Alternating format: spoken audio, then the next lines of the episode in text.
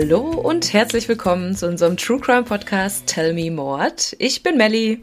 Und ich bin die Fuxi. Ich musste gerade ganz kurz überlegen, bei welchen Buchstaben wir jetzt gerade angelangt sind. Ich bin gerade total abgehetzt von der Arbeit nach Hause gekommen. Wir sind heute natürlich bei M im Alphabet. Es haben sich ja ganz viele bei uns im Instagram-Kanal auch mal Frauen, die morden, gewünscht. Und wir dachten, wir nehmen das mal direkt auf und ja, erzählen euch oder ich erzähle euch heute von einer Serienmörderin aus Österreich. Die meisten Anfragen kamen ja zum Frauenmörderfall, weil es ja genau das Gegenteilige ist. Und jetzt machen wir den heute. Exaktement.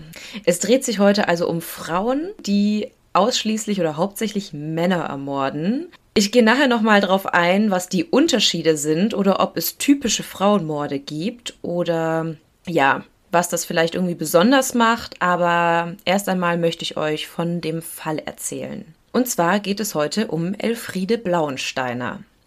Hast du schon mal was von ihr gehört? Tatsächlich nicht und ich kenne auch kaum Männermörderfälle und schon gar nicht aus Österreich. Also bin echt gespannt. Ja, viele kennen ja so ein paar Bekannte, glaube ich, aus Amerika. Die haben wir jetzt ganz bewusst nicht gemacht, weil ich fand, der aus Österreich, der ist auch nochmal super interessant und wir bleiben mal in Europa. Wir müssen ja nicht immer in Amerika sein. Genau, also wie schon erwähnt, es geht heute also um Elfriede Martha Blaunsteiner. Sie wurde am 22.01.1931 im Wiener Arbeiterbezirk Favoriten in relativ ärmlichen Verhältnissen geboren. Favoriten ist der zehnte Wiener Gemeindebezirk, der liegt circa ja, südlich der inneren Bezirke und reicht bis an die südliche Stadtgrenze. Heute leben da ungefähr 10 Prozent aller Einwohner Wiens, also das ist der bevölkerungsreichste Stadtteil heute. Zwischen 1869 und 1910, also 20 Jahre vor Elfriedes Geburt, steigt die Bevölkerungszahl von gerade mal 22.000 auf 160.000 Einwohner. Das kam halt durch diesen enormen Zustrom von Arbeitern in das Bezirk bis zum Beginn des Ersten Weltkriegs. Danach blieben die Bevölkerungszahlen ungefähr ja, nahezu gleich bis in die 30er. Aber man kann sich vorstellen, wenn innerhalb so kurzer Zeit so viele Leute in diesen Bezirk ziehen, dass es einfach wenig Platz gibt zum Leben und auch wenig Arbeitsplätze, die auch nicht wirklich mehr werden. Zudem kommt, dass Elfriedes Vater im Krieg gefallen ist. Also sie ist geboren, der Krieg startete kurz danach oder ein paar Jahre später und ihr Vater fiel dabei. Sie lebte dann zusammen mit ihrer Mutter, ihrem Stiefvater und ihrer weiteren fünf Geschwister in einem Zimmer. Also sie haben sich ein Zimmer geteilt zu äh, acht. Die ganze Familie lebte am Existenzminimum. Also sie hatten nie viel Geld, sie mussten immer alles gut zusammenhalten. Hunger und ja, Geldnot waren eigentlich an der Tagesordnung. Viele sagen, dass dadurch auch Elfriedes große Gier nach Geld später kam. Das wird ein ganz wichtiger Punkt in diesem Fall. Oft war sie dann bei Nachbarn der Familie als wie so eine Art Ziehkind zu Besuch. Sie wohnte zwar bei ihren Eltern, aber sie hat halt ganz viel Zeit auch bei diesen Nachbarn verbracht. Ja, die haben ihr Essen gegeben, die haben für sie gekocht, die haben für sie gesorgt, die hatten selber keine Kinder und das war halt wirklich so eine Art, ja, Ziehkind für die, damit die zumindest so ein bisschen sowas von Fürsorge und einem Familiengefüge bekommt. Dennoch standen bei ihr täglich psychische und physische Gewalt an der Tagesordnung. Also für die kleinsten Vergehen wurde sie von ihrem Stiefvater geschlagen und auch von ihrer Mutter hat sie eigentlich immer nur ja, Wut und Prügel entgegenbekommen. So ging es dann ihre komplette Jugend über. Also sie wuchs heran, sie war irgendwann ein junges Mädchen und sie hatte immer im Kopf, die erste Fluchtmöglichkeit will sie nutzen und weg aus dieser Familie. Und eine Fluchtmöglichkeit bot sich dann auch. Also sie war dann relativ jung diese Fluchtmöglichkeit war dann aber direkt die Ehe. Ich konnte tatsächlich nicht herausfinden, wie ihr erster Ehemann hieß, aber die Beziehung ging sehr, sehr, sehr schnell zu Brüche. Sie bekam ein Kind von ihm, ihre Tochter Marie, und kurz nach der Geburt der Tochter verließ sie ihr Ehemann. Also der ist dann einfach abgehauen, beziehungsweise hat sich dann einfach scheiden lassen und kam auch nie wieder zurück. Sie hat auch nie wieder wirklich ein großes Wort über ihn ja, gesagt. Später sagte sie dazu, seitdem hasse ich Männer. Hm. Also sie meint, das war so der ausschlaggebende Punkt, weshalb sie angefangen hat, Männer zu hassen. Ich glaube, da war auch ganz viel von ihrem Stiefvater mit dabei und dass sie halt auch kein richtiges Vaterbild hatte. Aber das war bei ihr so der Knackpunkt. Seitdem ja, wollte sie nichts mehr von Männern wissen. Zumindest nicht auf diese Art und Weise.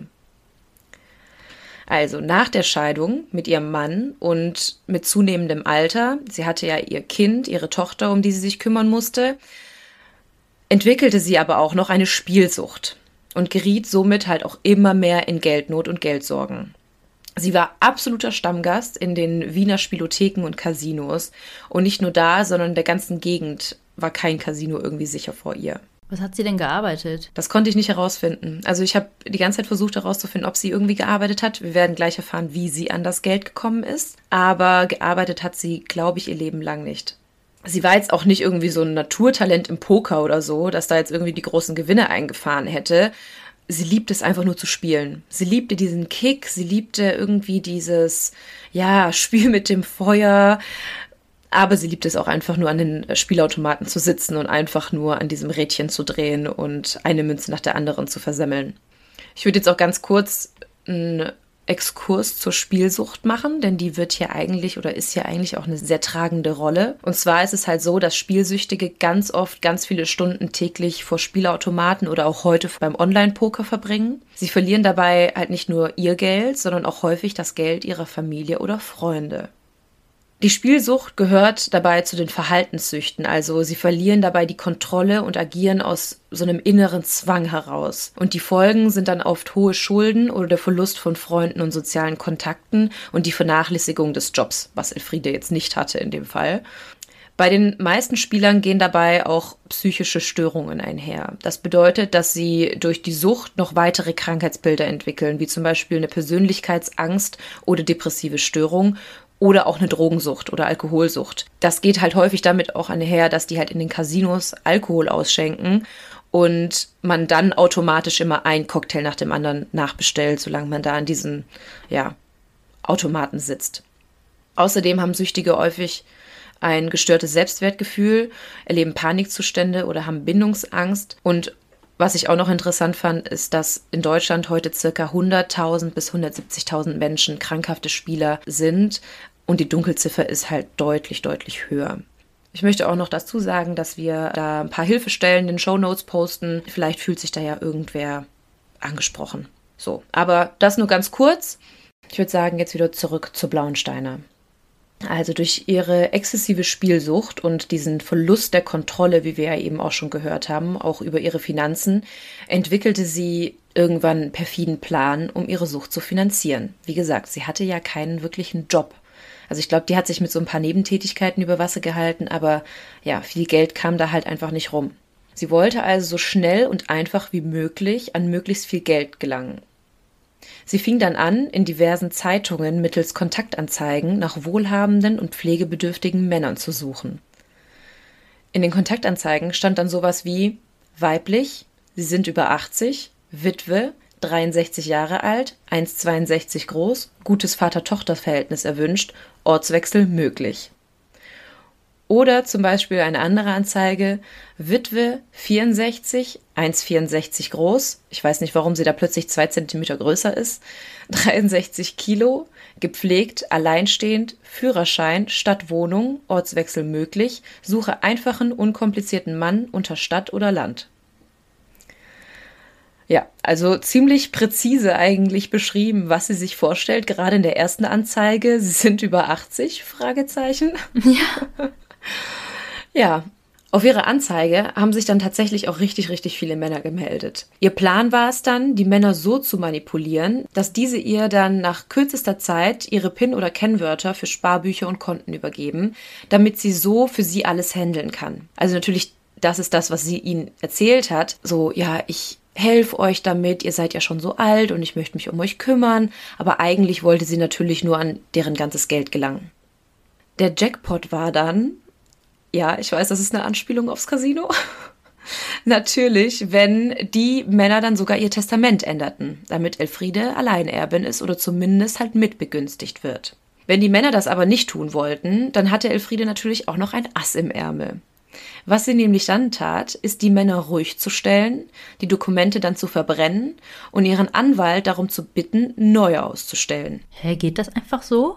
Geht natürlich nicht einfach so. Sie hat allerdings deren Unterschriften gefälscht. Mhm. Und was man dazu sagen muss, dieser Anwalt war ja auch kein unbeschriebenes Blatt. Ihr Anwalt hieß Harald Schmidt. Das war ein bekannter und sehr beliebter Anwalt für Rechtsextreme.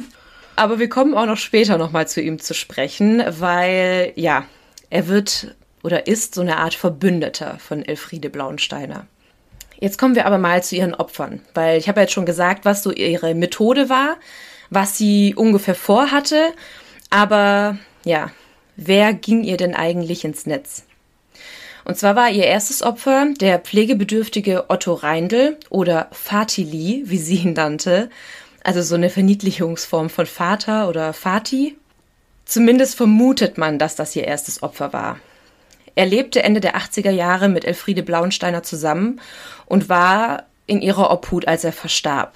Er war Epileptiker und zuckerkrank, also schon bevor er sie kennengelernt hat. Er war dann auch körperlich nicht in der besten Verfassung und musste häufig ins Krankenhaus und brauchte sehr viele Medikamente, unter anderem Euglucon. Das war ein blutzuckersenkendes Medikament. Wir können uns das aber auch jetzt schon mal merken, denn ähm, warum ich gesagt habe, dass er vermutlich ihr erstes Opfer war, denn bei späteren Ermittlungen konnte man nicht mehr feststellen, woran er starb. Sein Tod war einfach zu lange her gewesen und man konnte im Körper auch keine Rückstände mehr von irgendwas feststellen. Sie gibt die Tat sogar einmal zu und sagt, ich habe ihn von seinem Leiden befreit, aber sie zieht später die Aussage wieder zurück. Und da es keine Beweise gibt, kann auch so ein Geständnis, was zurückgezogen worden ist, nicht vor Gericht wirklich verwendet werden. Das zweite vermeintliche Opfer, auch seinen Mord gestand sie ursprünglich und zog die Aussage wieder zurück, war Rudolf Blauensteiner, also so wie sie auch dann heißt. Er war Fahrdienstleister der österreichischen Bundesbahn und starb am 10. August 1992 im Alter von 52 Jahren.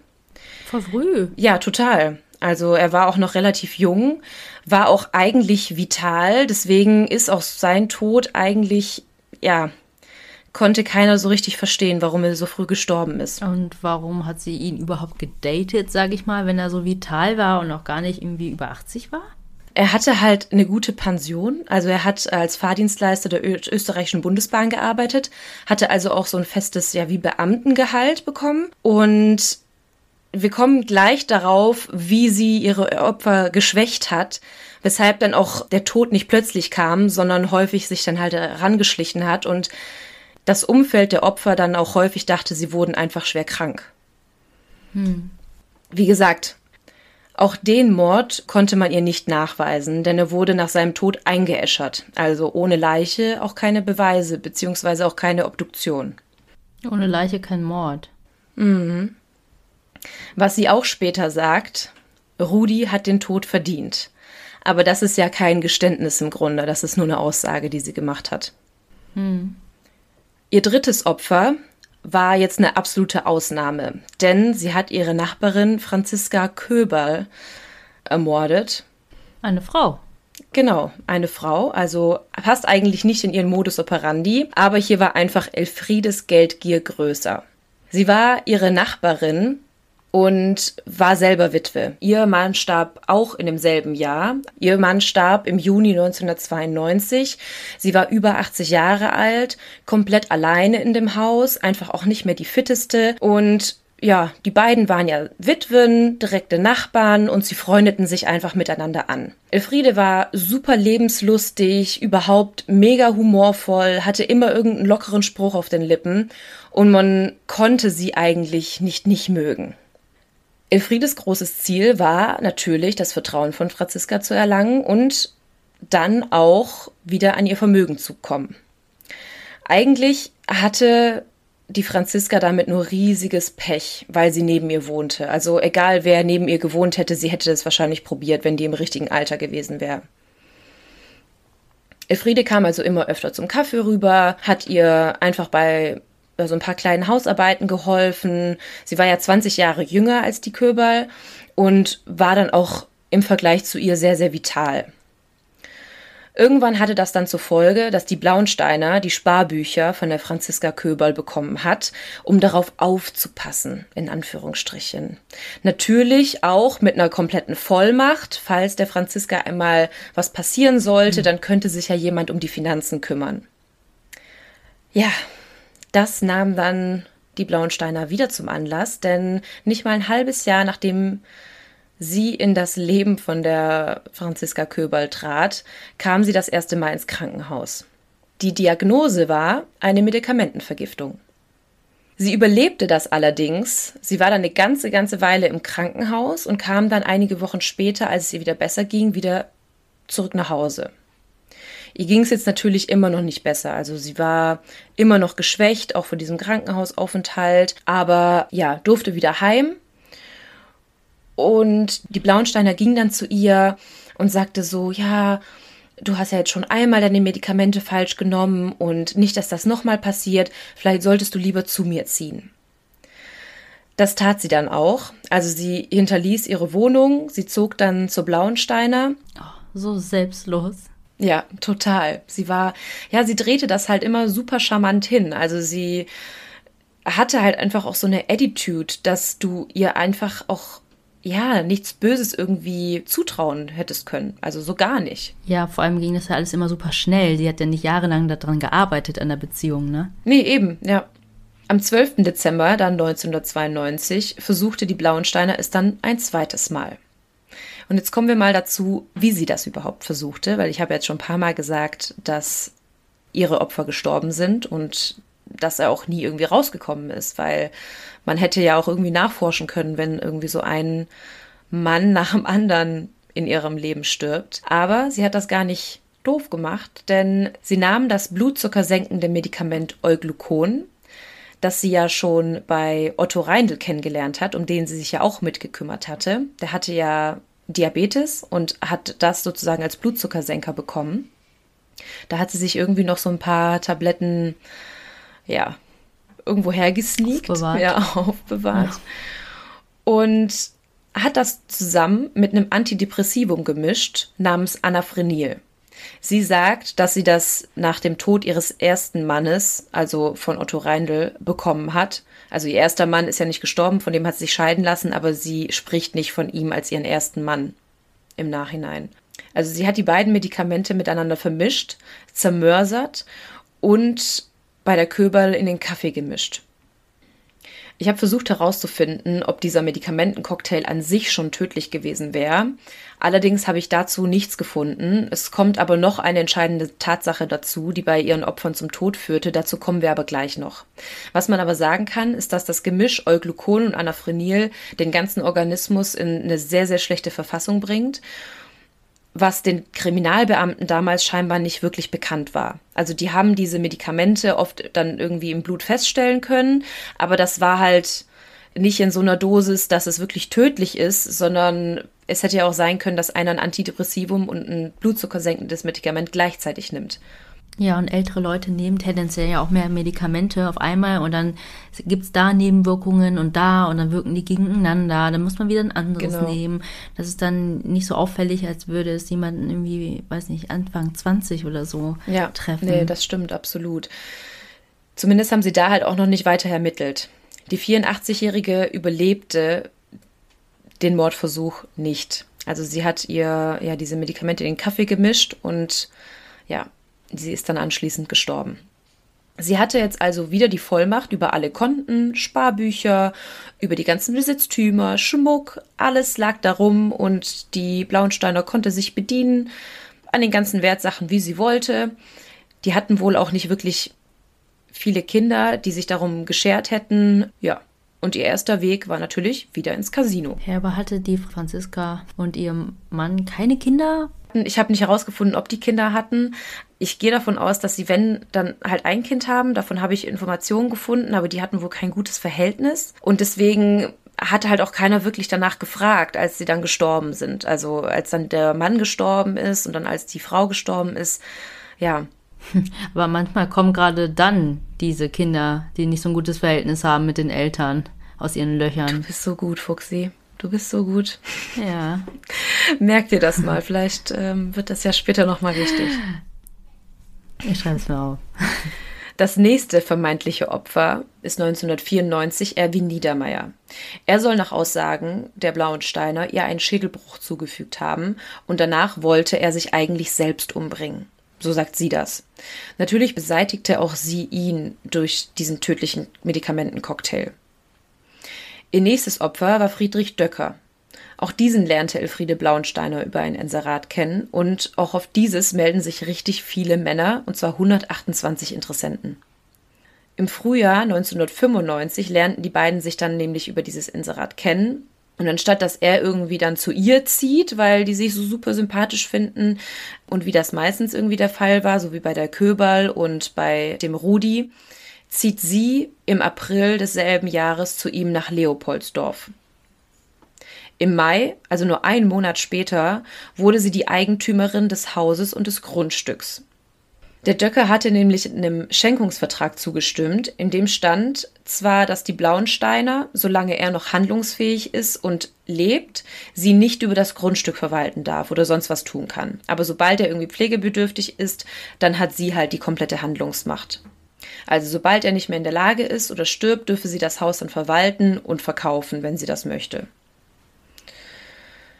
Natürlich wollte sie jetzt nicht warten, bis er wirklich ein Pflegefall wird, sondern sie entwickelte wieder ihren nächsten Plan, beziehungsweise sie vollführte ihren vorherigen Plan erneut.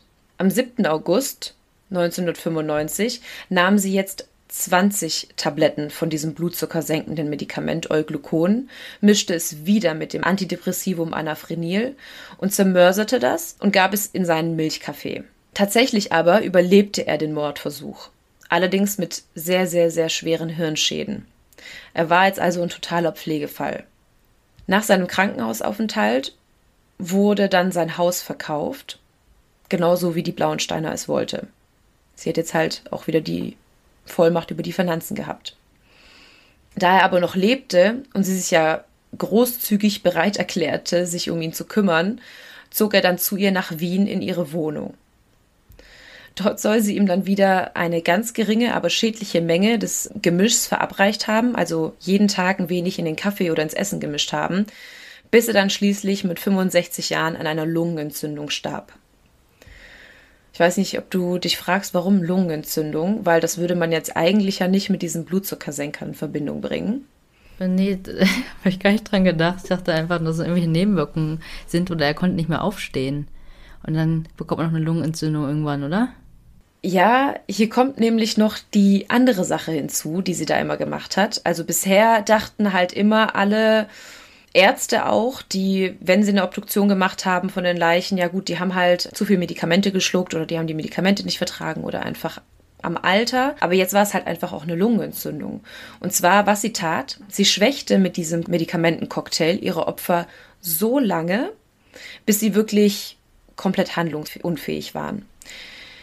Dann setzte sie die Medikamente etwas ab, damit sie später im Blut nicht mehr so gut nachweisbar sind und legte ihre Opfer nebens Fenster, am besten natürlich im Winter bei offenem Fenster, hat die Heizung ausgemacht und hat sie dann mit eiskalten Handtüchern eingewickelt. Gott. Also die hat dann immer wieder neue Handtücher aus dem Gefrierfach oder nasse Handtücher genommen und ihre Opfer oder mit Bettlaken eingewickelt und neben das kalte Fenster gelegt, bis sie dann halt wirklich auch durch diese Schwächung des Körpers eine Lungenentzündung gekriegt haben. Alter, richtig grausam. Das krasseste ist, wenn die halt dann wirklich kurz vorm Tod waren, also die sind dann gar nicht in ihrer Obhut meistens gestorben, sondern die waren wirklich kurz vorm Tod. Sie hat immer wieder nach dem Puls gefühlt und kurz bevor die gestorben sind, hat sie dann Krankenwagen gerufen und die sind dann meistens im Krankenhaus erst gestorben. Also wurde sie halt nie mit den Opfern an sich in Verbindung gebracht. Die sind ja dann im Krankenhaus, ja, verschieden und nicht bei ihr. Dazu kommt auch, dass sie bei ihren Opfern nie beim selben Krankenhaus angerufen hat, damit auch da ihr Name nie in Verbindung mit so vielen Toten stand. Mit gefälschter Unterschrift vermachte sie dann Dörkers Leiche dem Anatomischen Institut der Universität Wien, obwohl er das gar nicht wollte. Sie hat ihn nicht mal begraben, also sie hat nicht mal eine Beerdigung für ihn äh, arrangiert, sondern hat seinen Leichnam dann einfach ja, der Uni vermacht. Extra Geld gespart. Ja, natürlich. Musste ja alles im Casino verballert werden. Und jetzt kommen wir auch zu ihrem letzten Opfer. Das war Alois Pichler. Und genau dieser Mord wurde ihr dann zum Verhängnis. Vier Monate nach Döckers Tod, also noch im selben Jahr, zog Elfriede Blauensteiner in das Haus des 76-jährigen Postmeisters in Rosatz bei Krems. Auch ihn hatte sie dann wieder über eine Kontaktanzeige kennengelernt. Diesmal hatte er eine aufgegeben und sie hat sich darauf gemeldet. Da war irgendwie so eine Kombination aus Einsamkeit und dass er wohl sehr viele Ersparnisse hat. Und das war natürlich bei ihr wieder so der ausschlaggebende Punkt, okay, bei dem muss ich mich melden. Zwei Wochen nur, nachdem sie bei ihm eingezogen ist, lag der Mann, der niemals krank war, plötzlich im Koma. Unterzucker. Zwei Monate später gerade einmal, am 21. November 1995, war er dann schon tot. Sie sagt später, ihn hat sie nämlich Burli genannt, oder Burli, ich kann es nicht so gut österreichisch aussprechen. Der Burli hat sich die Totenruhe verdient. Sein Begräbnis war dann am 1. Dezember und auch Polizisten waren dabei. Denn es hat sich schon langsam der Verdacht verhärtet, dass die Blauensteiner damit irgendwas zu tun haben könnte. Mhm. Die Leiche wurde bereits obduziert und die Witwe erschien dann sogar mit Verspätung bei der Beerdigung. Sie sagte wohl nur Adieu, Alois, gefasst und warf eine rote Rose in den Sarg und ging. Auf der Heimfahrt nahm sie wohl die Todesanzeige von ihm hervor und schrieb auf die Rückseite schon die nächste Kontaktanzeige. Und zwar Witwe, alleinstehend, Anfang 60, Autofahrerin, herzeigbar, sucht Beamten. Ja, also war ihr das schon wieder nicht genug. Wie direkt jemand so sagen konnte, ich möchte bitte einen haben, der einen vernünftigen Job hat. Ja, also sie hat auf jeden Fall kein Geheimnis draus gemacht. Wie schon gesagt, hat sich ja der Verdacht verhärtet. Und zwar, wie du schon vorhin richtig geraten hast, war es so, dass der Neffe von Alois Pichler nach seinem Tod sich gewundert hat, warum irgendwie kein Erbe mehr da ist. Der geht also zur Polizei, erzählt denen, dass vor ein paar Wochen die Elfriede Blauensteiner in sein Leben getreten ist, also in das Leben von Alois Pichler, dass der eigentlich immer sehr vital war, der war gerade mal Anfang 60, der war noch lange kein alter Mann und sobald er die Elfriede Blauensteiner kennengelernt hat, wurde er halt sehr schnell krank und ist bald daraufhin gestorben. Und wie gesagt, jetzt wo er tot ist, ist halt nichts mehr vom Erbe da. Das Ganze findet er halt sehr, sehr merkwürdig und das Einzige, was er wüsste, ist, dass die Lebensgefährtin Elfriede Blauensteiner einen Großteil geerbt hat. Der hat einfach nicht locker gelassen und daraufhin fing die Polizei dann auch endlich an zu ermitteln. Deswegen waren die dann auch bei der Beerdigung dabei. Sie schauten sich dann das Leben der Blauensteiner an und schon nach kurzer Recherche und wirklich nur nach kurzem Hinsehen merkten sie, dass hier irgendwas ganz und gar nicht stimmte. Es sind ja diverse Ehemänner von ihr gestorben und Leute, die mit ihr im Zusammenhang standen, sowie die Köberl. Die fing dann an, ihr Telefon abzuhören, sie beim Einkaufen zu beobachten, bei Apothekengängen, bei Behördengängen. Also sie waren dann halt ihr auf Schritt und Tritt auf den Fersen. Und bei einem Telefonanruf unterhielt sie sich ganz offen mit ihrem Anwalt Harald Schmidt, den habe ich ja vorhin schon mal erwähnt, über den Tod ihres Opfers. Sie erwähnte, wie sie den alten, kranken Mann mit Medikamenten traktierte und bei offenem Fenster mit nassen Handtüchern zugedeckt, in ein Zimmer gesperrt und ihn danach in die Badewanne gesetzt hat. So grausam finde ich das, ne? dass du dabei zusehen kannst. Ja. ja, dass du das auch noch so vorsätzlich machen kannst. Ich meine, die waren ja schon alt und hilflos oder ein Teil davon, nicht alle. Die hat die dann mit abwechselnd warmem und kaltem Wasser abgeduscht und damit und auch mit diesem Medikamentencocktail an Rand des Todes gebracht. Am Telefon sagte sie, ich war ja so gescheit. Ich habe nur wenig Wasser in die Wanne gelassen. Nicht zu warm und nicht zu viel. Zum Glück hat er nichts geschluckt, weil dann hätten die gesagt, aha, Wasser in der Lunge. Der ganze Körper war ja voll Scheiße und das hat einen Ausguss verstopft. Und kaum liegt er im Bett, scheißt er sich wieder ein. Ja, bitteschön, dann muss ich ihn wieder baden. So ist er dann in der Badewanne gestorben und kein Mensch hat etwas dazu getan. Sieh so. Ja, und das hat sie einfach ihrem Anwalt erzählt.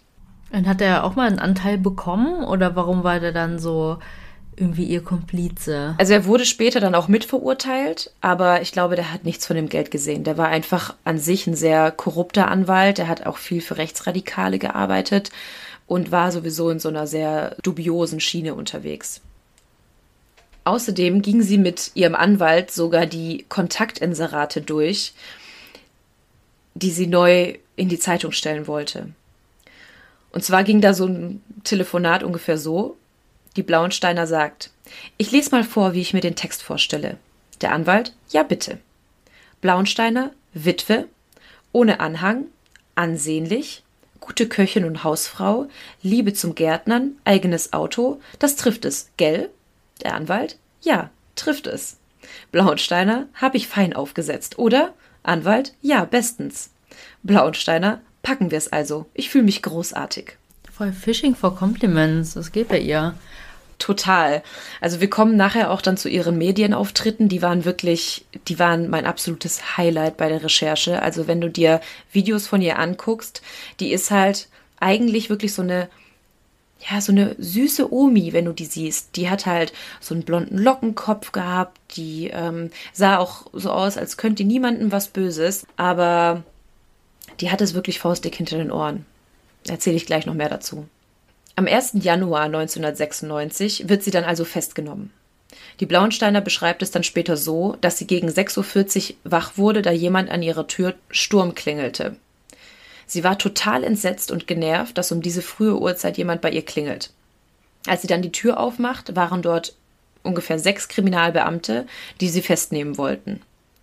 Sie ging erstmal ganz brav mit, so als nette alte Omi, so tut, als wüsste sie von nichts. Und als sie dann auf dem Polizeirevier vernommen wird und mit den Vermutungen, die die Polizei gegen sie hat, konfrontiert wird, sagt sie dann, und da kommt irgendwie schon wieder so ein bisschen ihre Spielsucht zum Vorschein, wie viel zahlt ihr mir dafür? Sehe so. Also, die wollte halt tatsächlich auch von den Polizisten Kohle haben dafür, dass sie denen Informationen gibt. Als wäre es schon wieder so eine Art Spieleinsatz. Trotzdem gesteht Elfriede dann relativ schnell, dass sie drei Menschen getötet hat, beziehungsweise dass sie sie zu Tode gepflegt hat.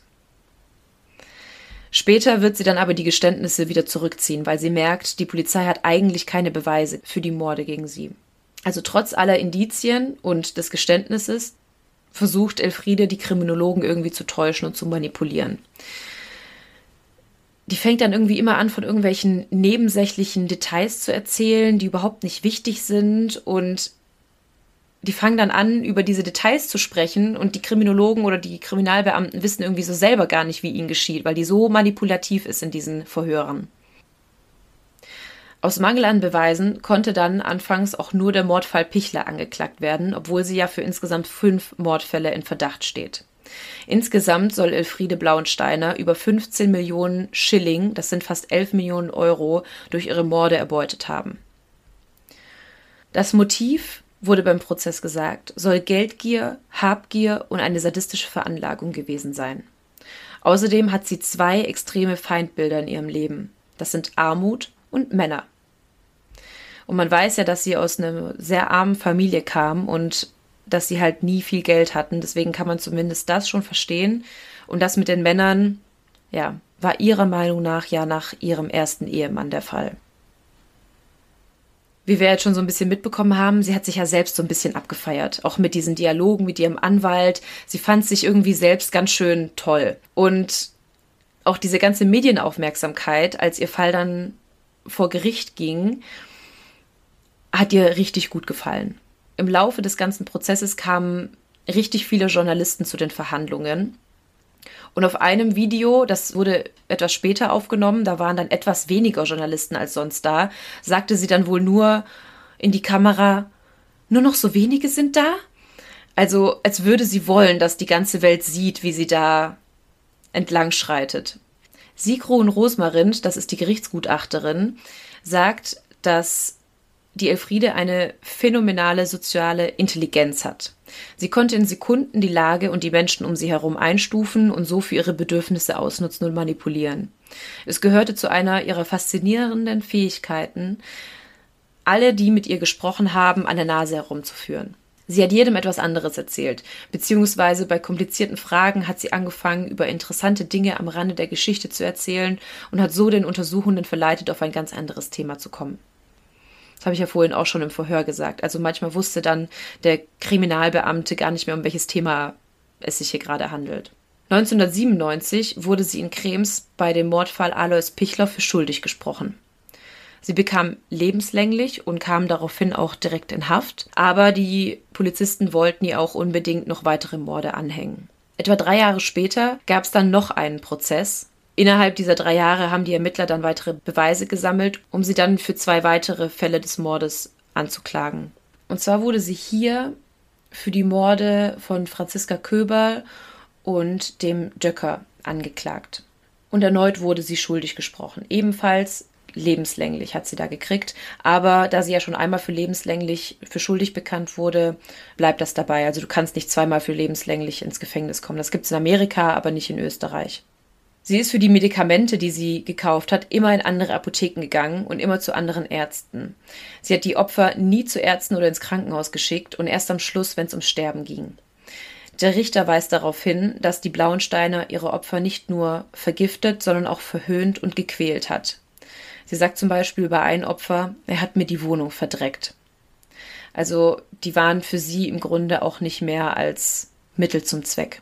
Harald Schmidt, ihr damaliger Rechtsbeistand, der für die Testamentenfälschung zuständig war, wurde ebenfalls angeklagt. Und zwar einmal aufgrund von Beihilfe zum Mord.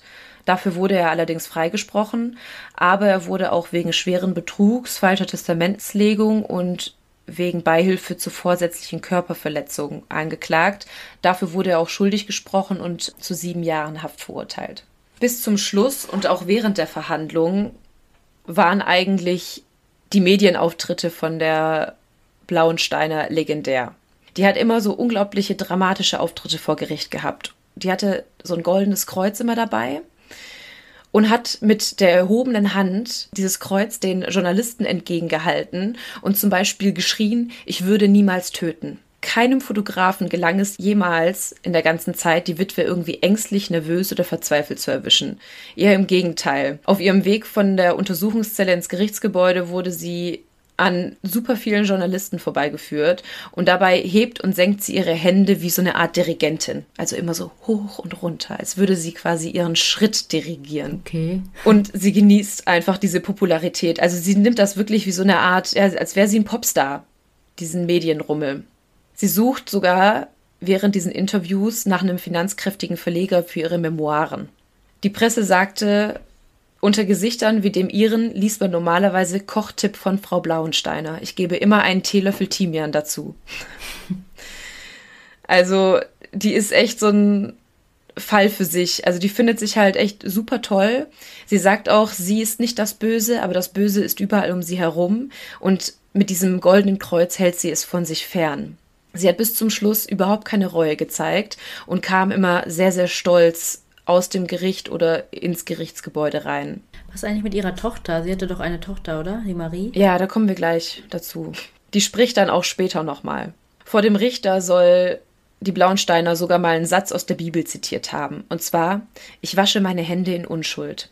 Die hat das ihr gerufen und geschrien dem Richter entgegen. Und alles immer mit so einem kleinen Lächeln auf den Lippen. Noch so ein Satz, den sie gesagt hat, die Schlechtigkeit ist nicht in ihr selbst drin, sondern um sie herum. Oder wenn unter euch ein Vampir ist, so fällt er jetzt zu einem Haufen Asche zusammen.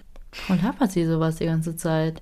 Ich weiß es nicht. Die war halt wirklich so ein bisschen größenwahnsinnig. Die hat halt bis zum Schluss so getan, als hätte sie mit diesen Morden nichts zu tun gehabt. Sie hat auch nichts gestanden, was man ihr nicht nachweisen konnte. Deswegen hat sie auch die ganzen. Mh, Aus seiner zurückgezogen. Genau. Irgendwann wurde sie dann auch von der Presse als schwarze Witwe betitelt, also so eine Spinne, die ihre Männer anlockt, sich befruchten lässt und anschließend tötet. Ja, das Anlocken, das hat ja ganz gut funktioniert bei ihr und das Töten auch. Nach sechs Jahren Inhaftierung in der Justizanstalt Schwarzau ist sie 2003 an einem Gehirntumor gestorben. Noch im Gefängnis hat sie Interviews gehalten und gesagt, dass es ihr nicht so gut geht, aber ihr niemand so genau sagen kann, was sie hat. Sie will es aber auch gar nicht wissen, weil wenn sie es nicht weiß, dann kann sie auch nichts dagegen tun. Ich weiß nicht, ob sie damit irgendwie Selbstmord meinte. Keine Ahnung. Vor ein paar Jahren hat dann ihre Tochter auch noch ein Interview gegeben. Also das war dann nach dem Tod ihrer Mutter. Sie sagt da, ich war voller Angst und ich war abhängig. Ich war ihr völlig ausgeliefert. Sie war manipulativ und unglaublich kontrollierend. Meine Kindheit war eine Gratwanderung. Manchmal hatte ich das Gefühl, als würde ich knapp am Tod vorbeigehen, wenn meine Mutter wütend war. Sie hat mich manchmal halbtot geprügelt. Sie wurde dann auch noch gefragt, ob es eine Erleichterung ist, dass ihre Mutter nun tot ist, weil sie ja auch scheinbar keine gute Kindheit hatte. Dabei sagt sie, ich habe gehofft, dass es eine Erleichterung für mich sein würde, aber am Ende bleibt der Verlust. Sie war immer noch meine Mutter. Scheinbar soll die Blauensteiner vor ihrer Inhaftierung ihrer Tochter auch alles gestanden haben. Und auch, dass der erste Tod unabsichtlich passiert ist, aber sie dann wohl im Anschluss Gefallen daran fand. Es kann aber auch sein, dass sie da auch noch mal so ein letztes Mal versucht hat, ja, irgendwen zu manipulieren und ja, das war halt in dem Fall ihre eigene Tochter. Ja, das war jetzt erstmal der Fall. Ich wollte ja am Anfang auch noch ein bisschen erzählen, warum Frauen morden. Wir haben ja jetzt hier bei der Blauensteiner einen Giftmord gehabt, eine Giftmörderin, die das ja versucht hat, unauffällig zu machen. Und vor allem ist die unsere erste Serienmörderin in diesem Podcast. Kurz ein paar Facts am Rande. Und zwar gerade einmal 6% der Strafgefangenen in Deutschland sind Frauen. Zumindest 2016 war das so. Die Zahlen haben sich aber nicht großartig verändert, zumindest im Verhältnis. Sogar bei den Verurteilungen haben die Männer hier die Nase vorn. Bei Männern gibt es 2016 knapp 595.000 Verurteilungen und bei Frauen gerade mal 143. Die Professorin Dr. Brigitta Sticher, die ist Psychologin und sie unterrichtet an der Hochschule für Wirtschaft und Recht in Berlin und bildet da vor allem Polizistinnen und Polizisten aus und beschäftigt sich auch mit Frauenkriminalität. Sie sagt aus, dass laut Kriminalstatistik ungefähr 30 Prozent der Verbrechen, die von Frauen begangen werden, Diebstahl, Betrug, Veruntreuung und Beleidigung sind und gerade einmal 12 Prozent Mord, Totschlag und schwerer Raub. Hingegen sind das 80 Prozent der Verurteilungen bei Männern. Das liegt daran, und das will man jetzt irgendwie nicht so pauschal sagen, weil es gibt ja mittlerweile auch große Unterschiede in Erziehungsstilen bei Mädchen und Jungen, aber im Großen und Ganzen kann man sagen, dass Frauen eher dazu neigen, Konflikte zu lösen, indem sie die Aggression nach innen verlegen und die unterdrückten ja, Emotionen dann eher gegen sich selbst richten. Männer hingegen richten die Aggression dann eher nach außen und greifen dann andere Personen körperlich an. Es kann sein, dass die Verbrechen, die von Frauen begangen werden, häufiger unentdeckt bleiben. Das war ja auch jetzt in unserem Fall so. Das liegt zum Beispiel daran, dass es denen oft nicht zugetraut wird. Das war jetzt auch bei der Blauensteiner so. Es war einfach eine alte, nette Omi. Der wird man sowas niemals zutrauen. Aber zum anderen ist es so, sagt auch die Psychologin, dass wenn jetzt zum Beispiel ein Mann sagt, er wird von seiner Frau geschlagen, dann wird er eher ausgelacht oder es wird halt gefragt, warum hast du dich nicht gewehrt? Also wird das einfach nicht so öffentlich gemacht. Hingegen kriegen Frauen immer öfter das Angebot, dann in Frauenhaus zu gehen, sich in Sicherheit zu bringen, aber es gibt halt das gleiche Angebot für Männer nicht so wirklich. Der nächste Bereich, in dem Frauen als Täterinnen stärker vertreten sind, ist zum Beispiel das Pflegen von Familienangehörigen, was hier auch so der Fall war. Und zwar gelangen viele Frauen dabei in extreme Belastungssituationen und daraus resultieren dann irgendwie Aggressionen und Gewalt, kann dann irgendwie eine mögliche Folge dazu sein. Interessant. Ja, und wir hatten ja jetzt hier eine Giftmörderin und früher wurde ja gesagt, dass Gift so das Mittel der Frauen ist, um zu morden. Das liegt einfach großteils daran, also das ist eigentlich ein Vorurteil, aber es könnte halt daran liegen, dass Frauen einfach häufiger dem Mann unterlegen sind, körperlich, und dass sie sich dann einfach auch nicht körperlich wehren können. Und Gift so das einzige Mittel ist, wodurch sie sozusagen sich irgendwie zur Wehr setzen können. Das ist aber meistens so der Fall, wenn eine Frau sich aus einer schlechten Beziehung retten möchte oder Angst hat vor einem Mann. Und zudem fallen Vergiftungsmorde einfach weniger auf, da es nach dem Tod von vielen alten Menschen einfach keine Obduktion gibt. Das war ja hier bei uns auch schon wieder so. Ja, also ganz viele Parallelen, die wir hier auch zu unserem Fall sehen und die vielleicht so ein bisschen erklären können, wie auch Frauen zu Mörderinnen werden können. Ja, das war es jetzt zu meinem Fall, Elfriede Blauensteiner. Was sagst du denn zu unserer ersten Serienmörderin?